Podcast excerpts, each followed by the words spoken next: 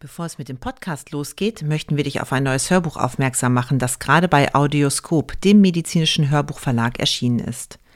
Das Buch Glücklich im Arztberuf Werden, Sein und Bleiben von Dr. Caroline Bialon ist ein unabdingbarer Begleiter für jeden Mediziner, egal ob in der Klinik oder in der ambulanten Versorgung. Ein kompaktes und gut strukturiertes Werk, das ein wichtiges Thema für alle Ärztinnen und Ärzte in den Fokus rückt. Wie steigere ich meine Resilienz und Zufriedenheit im Arztberuf? Gerade jetzt, wo die Anforderungen durch die gesundheitspolitische Entwicklung und den bestehenden Fachkräftemangel immer größer werden, ein extrem wichtiges Thema. Weitere Infos zu dem Buch findest du in den Show Notes. Und jetzt viel Spaß beim Podcast.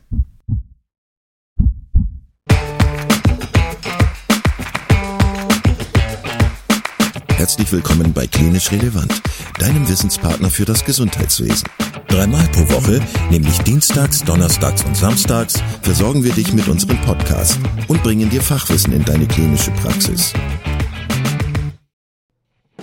Weitere Informationen und Angebote findest du auf unserer Webseite www.klinisch-relevant.de.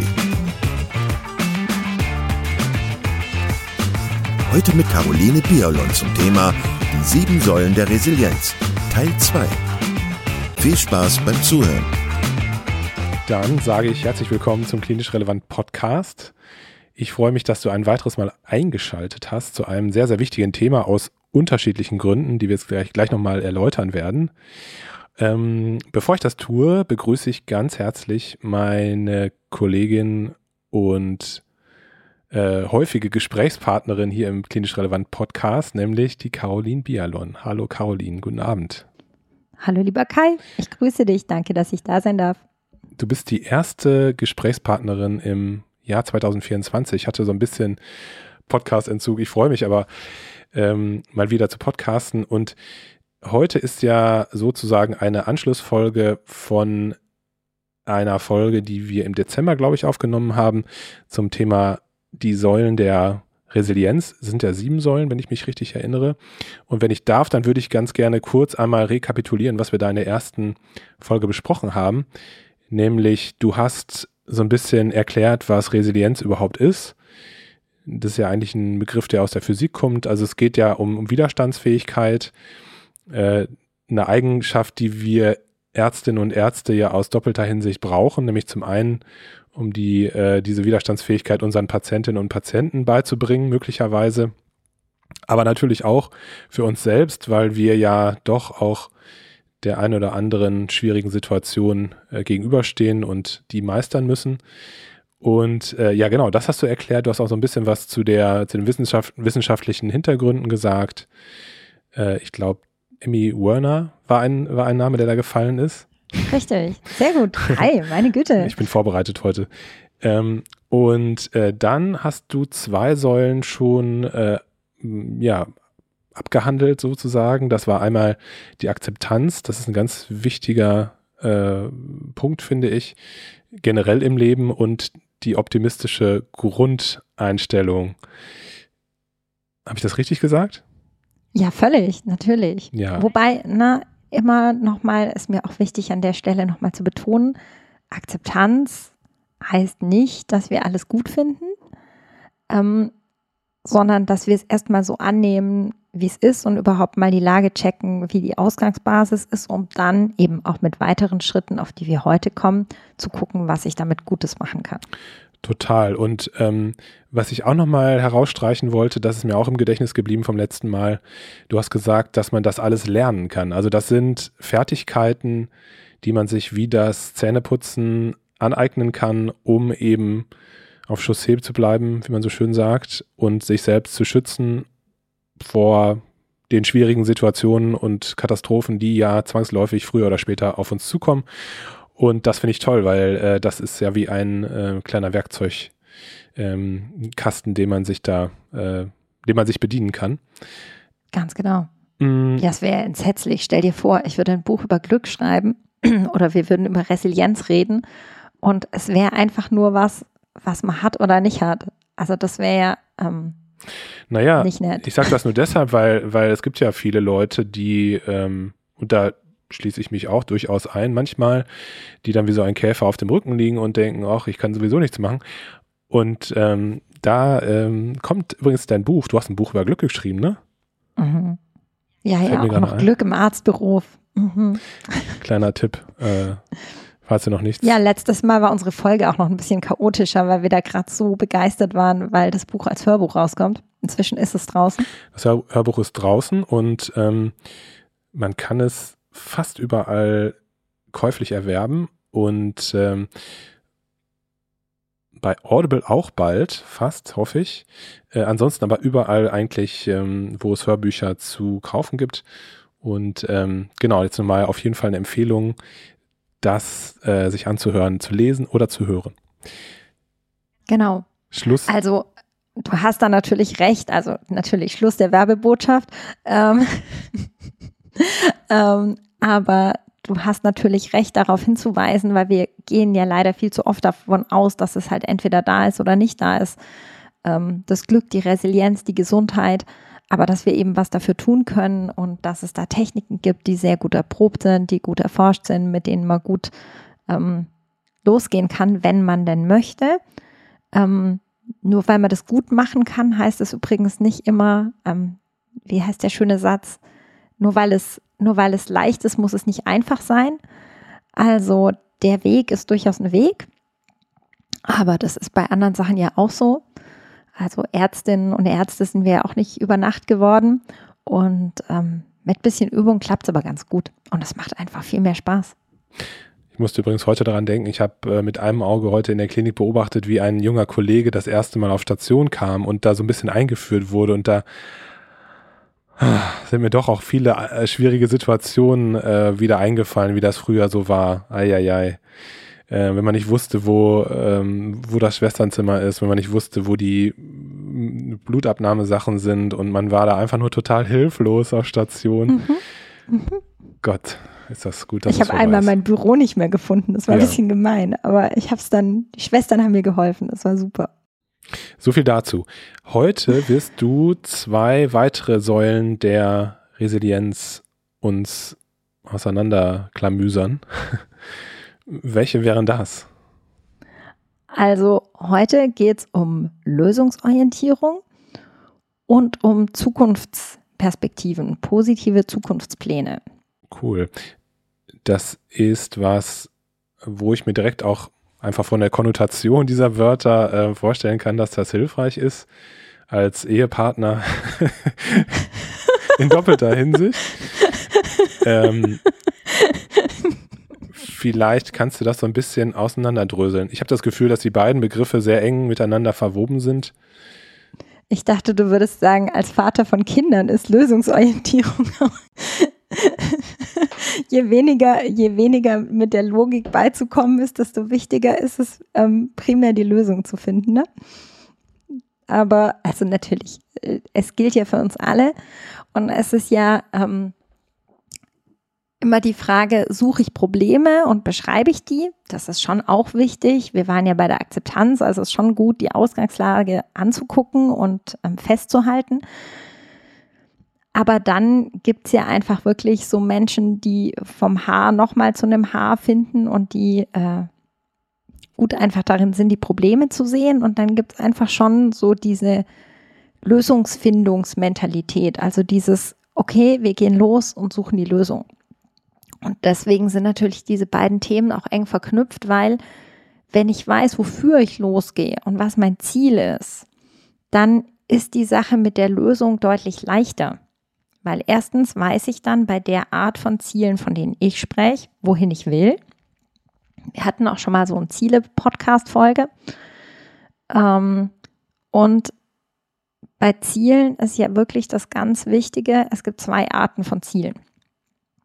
Es gibt ein Ziel, wo ich weg von was möchte. Und also ich habe immer auch gern das Bild von der Reise. Also wenn ich jetzt hier bei mir zu Hause sitze und weiß, ich will auf Reisen gehen. Und dann weiß ich, ich will nicht nach Moskau, geht zurzeit auch schwierig. Ähm, ich möchte auch nicht nach Island, da ist es mir gerade zu kalt. Und nach Frankreich will ich auch nicht. Dann hilft mir das halt nicht so sehr. Klar kann ich mir da eine Karte nehmen und die Ziele durchstreichen, gucken, was übrig bleibt, aber so wahnsinnig ergiebig ist es halt nicht. Und dann ähm, kann ich zumindest sagen, na gut, ich will so eine grobe Richtung.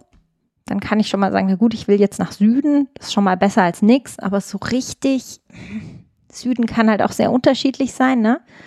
Also ähm, Südargentinien ist halt doch anders als Palma. Und ähm, damit kriege ich zwar eine Richtung, aber halt noch nicht so dolle. Und wenn ich dann so ein bisschen genauer weiß, was ich will, dann wird es halt immer besser.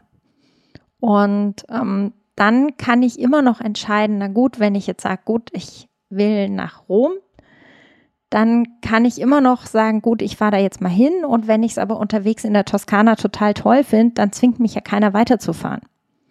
Oder wenn ich dann dort finde, dass ich da nicht bleiben will, kann ich auch wieder weiterfahren oder was anderes machen. Aber ich habe schon mal eine Richtung und die Wahrscheinlichkeit, dass es mir, ähm, dass meine Bedürfnisse dort erfüllt werden, weil ich einfach dort bin, wo ich überhaupt hin möchte, die sind natürlich ungleich größer, als wenn ich nur weiß, wo ich weg will und was ich nicht haben will, weil das definiert einfach nicht, was ich dann stattdessen möchte.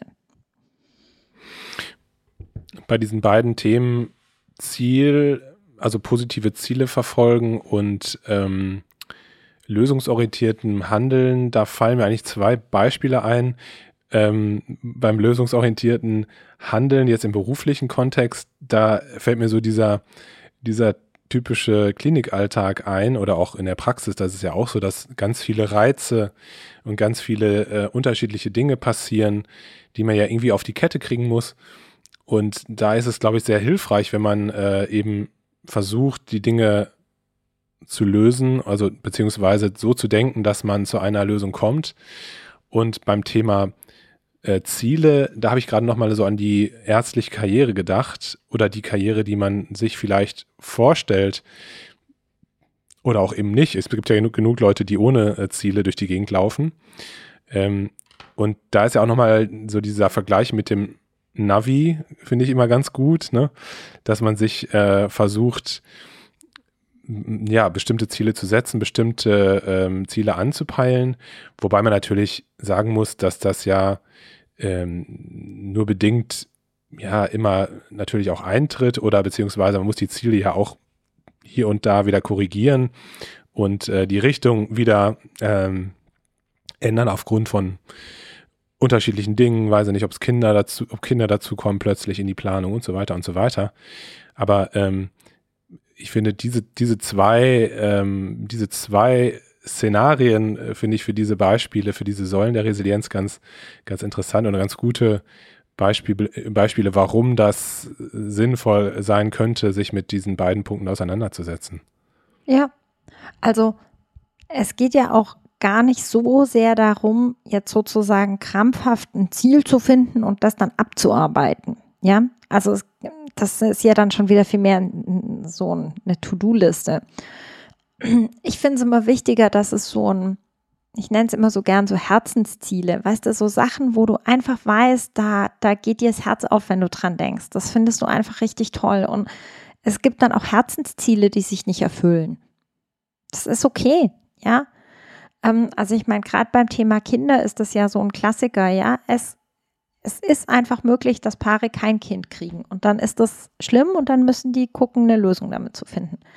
Aber es ist was, wo die einfach wissen, das ist jetzt nicht nur ein To-Do, das ich abarbeite, sondern das, das würde ich mir echt wünschen. Und im Beruflichen ist es ja schon auch so, dass man überhaupt sich mal fragen kann, was entspricht mir denn? Und wo hätte ich denn wirklich Lust drauf? Und ich fand es zum Beispiel ganz toll, ein, ein Bekannter von meinen Eltern, der ähm, hatte Pharmazie studiert und der kam irgendwo aus der Pfalz und der hat dann gesagt, nachdem er fertig war, so, ich steige jetzt in der Apotheke ein und jetzt habe ich einmal die Chance, mir zu überlegen, wo ich hin will. Und ich wollte schon immer am Wasser sein. Und dann hat er sich am Bodensee eine Apotheke gesucht und ist da hingezogen und hat einfach sich dort sein Leben aufgebaut. Und was ich so cool dran fand, ist, dass er sich nicht, dass er nicht einfach so in diesem, äh, in diesem äh, Autopiloten stecken geblieben ist, so ich bin jetzt fertig und jetzt bin ich hier und jetzt mache ich das halt mal an und jetzt fange ich da an und dann ist es halt jetzt geschickt, sondern der hat sich wirklich mal ganz hingesetzt und gesagt, okay, wenn ich jetzt alle Möglichkeiten offen habe, worauf habe ich wirklich Bock? Und dann kannst du ja immer noch entscheiden, dass es voll gut ist, da wo du jetzt bist oder so, ja. Also ich bin jetzt letztlich auch in dem Ort gelandet, wo ich aufgewachsen bin. Aber ähm, es war dann tatsächlich auch ein Ort, wo wir gesagt haben, für uns ist das jetzt einfach eine richtig gute Ausgangsbasis und das hat sich auch echt so bewährt. Und ja, also bei den meisten Menschen, wo das so ganz schwierig ist, sehe ich, dass die sich diese Frage, und da sind wir wieder bei der Vorgängerfrage von der Akzeptanz, dass die sich gar nicht erlauben, sich diese grundsätzliche Frage zu stellen. Bin ich überhaupt, wo bin ich überhaupt jetzt und wo hätte ich wirklich Lust hinzugehen? Sondern die machen dann so Mikroverbesserungen, aber die sitzen halt dann immer noch da, wo sie halt gerade sitzen. Ich habe ähm, das auch aus deinem Buch gelernt. Ähm, und es ist jetzt ja gerade so, dass das Jahr ganz neu vor uns liegt und das ist ja auch mal ein ganz guter Zeitpunkt, um äh, ja vielleicht so ein bisschen neu anzufangen und das Alte hinter sich zu lassen. Und ich fand es auch immer hilfreich, von dir zu hören, dass man auch da ja keine absoluten Ziele hat, sondern dass es eher so Sachen sind, die man sich vielleicht mal aufschreibt und dann aber immer wieder zurückkehrt zu denen, zu diesen Punkten und die vielleicht feinjustiert. Ne? Also, dass, dass man sozusagen die grobe Richtung vorgibt, aber dann immer mal wieder guckt, ähm, was könnte, stimmt das überhaupt? Ist das überhaupt das richtige Ziel? Möchte ich vielleicht doch ein bisschen was anderes machen? Also ähm, das nimmt einem ja auch so ein bisschen den Druck, dass man, dass man jetzt dieses Ziel haben muss und das dann auch bis zum Ende aller Tage ver verfolgen muss. So ist das Leben natürlich auch nicht. Genau. Ne? Ja. Also mir geht es immer viel mehr um die Qualität die dieses Ziel hat. Also mit welcher, hm, also ich sag mal, wenn jetzt, wenn ich jetzt sage, ich möchte in eine Praxis einsteigen, dann okay, hm, ja, was für eine oder wie ist das dann? Aber warum will ich das? Also was ist das Gefühl, das ich dabei habe? Bin ich jetzt einfach selbstständig und gibt mir das Freiheit? Und habe ich da das gute Gefühl, dass ich sagen kann, ich mache das jetzt aber so, wie ich will? Oder was, was ist das, was das gute Gefühl dabei macht? Oder bleibe ich angestellt, weil ich sage, hey, ich bin hier easy, ob ich jetzt, ähm, ob mein Kind krank ist oder nicht, ich melde mich jetzt einfach an oder ab und ich habe da keinen Stress mit und mir geht es hier gut und ich bin hier versorgt, ich muss mich hier um nicht ganz viele Sachen nicht kümmern. Ich mache dann lieber noch irgendwas woanders on top oder so. Das, das ist die Qualität. Und wenn ich weiß, welche Qualität ich will, dann kann ich gucken, wie ich die Gegebenheiten drumherum so anpasse, sozusagen. Und da sind wir dann halt wieder bei der Lösungsorientierung. Ich wollte gerne nochmal zurückkehren zu der ersten Folge zum Thema Resilienz. Da hattest du ja auch so ein bisschen was zu der, zum wissenschaftlichen Hintergrund ähm, der ganzen Geschichte gesagt. Also das ist ja nichts, was man sich jetzt so ausgedacht hat. Also ja, äh, aber was man halt auch wissenschaftlich ähm, evaluiert hat und wo man tatsächlich festgestellt hat, dass das hilfreich ist. Also ich denke, das hört sich ja manchmal so ein bisschen, wie soll ich sagen, so ein bisschen äh, schwammig alles an, diese Regeln und diese Säulen, aber äh, das ist ja auch was, was aus dem Leben gegriffen worden ist. Ich glaube, die Forschung stammen ja teilweise auch von, von ähm, Kindern aus ja, schlechten äh, sozialen Umgebungen sozusagen. Ne? Also die es dann trotzdem geschafft haben, unter diesen sch schwierigen äh, Bedingungen äh, glücklich ins Leben zu starten. Ne? Ganz genau, ganz genau. Also das sind wirklich, das ist Bindungsforschung und Entwicklungsforschung und Sozialforschung und das das Problem ist ja immer an diesen Themen, dass die so weich klingen und so soft und so, wie wenn da wenig dahinter ist. Ja, genau. Und ähm, tatsächlich ist es aber so, dass man dazu unglaublich viel wissen kann und äh, dass das sehr, sehr gut erforscht ist. Und manches davon, wenn man das dann eben sich so anguckt, dann fällt es natürlich nicht schwer zu glauben, dass man, wenn man optimistisch ist und ähm, lösungsorientiert und eine positive Zukunftsperspektive hat, dass man dann irgendwie leichter durchs Leben geht und vielleicht auch leichter psychisch gesund bleibt. Aber die Frage ist ja dann eben auch, wie erreiche ich das? Und das ist ja dann, manche haben das halt, das ist auch so, zu einem gewissen Teil ist es auch einfach, ähm, kommt jeder halt mit anderen Werkseinstellungen und bei manchen ist das dann halt leichter als bei anderen. Ähm, aber man kann es eben auch üben und da ist diese, diese Achtsamkeit, dieses auch sich selber so ein bisschen zu beobachten, wie, wie reagiere ich denn in Situationen? Wenn jetzt, also zum Beispiel eine Szene, die mir einfällt, die ich in der Klinik immer ganz spannend fand. Also in der Klinik passiert es ja einfach, dass man Menschen aufnimmt, ne? Also soll es schon gegeben haben. Und da gibt es die geplanten Aufnahmen und die sind schon, die sind schon ne, so ein Thema, wer nimmt wie viel und so. Und dann gibt es noch so unerwartete Aufnahmen, so wo dann das Telefon klingelt, mittags um zwei, die Notaufnahme hier, habt ihr noch ein Bett und so. Und also ich rede jetzt nicht von überfüllten Häusern, wo eh schon die Bäder vollstehen und die Gänge, ja. Ich rede jetzt von einer, so einer Station, wo einfach halt dann so, so ein Normalbetrieb, ja. Und ja, vielleicht ist es dann nicht immer ganz passend und dann muss man vielleicht doch mal zwei Patienten umschieben. Aber üblicherweise waren die Mengen Anfragen, die ich da so hatte, die hat man eigentlich schon gut untergekriegt. Und es gab aber zwei, drei Schwestern, da wusste ich, wenn die Dienste haben, die kamen sofort wie der Blitz an dieses Bettenboard geschossen. Und ich gesagt, nein, die sind voll. Immer müssen wir die nehmen. Warum müssen wir eigentlich immer die Leute aufnehmen? Warum müssen wir eigentlich immer die aus der Notaufnahme nehmen? Und dann habe ich irgendwann mich, also, dann habe ich gesagt, Leute, wir sind hier in einem Krankenhaus. Das ist einfach unser Business, hier Leute aufzunehmen. Also, dafür sind wir da. Und das, das ist schon spannend, wenn man dann das ist ja das Schöne, wenn man so ein bisschen in die Themen eintaucht und sich mit sich selber beschäftigt ähm, und da einfach sich auch weiterentwickeln will.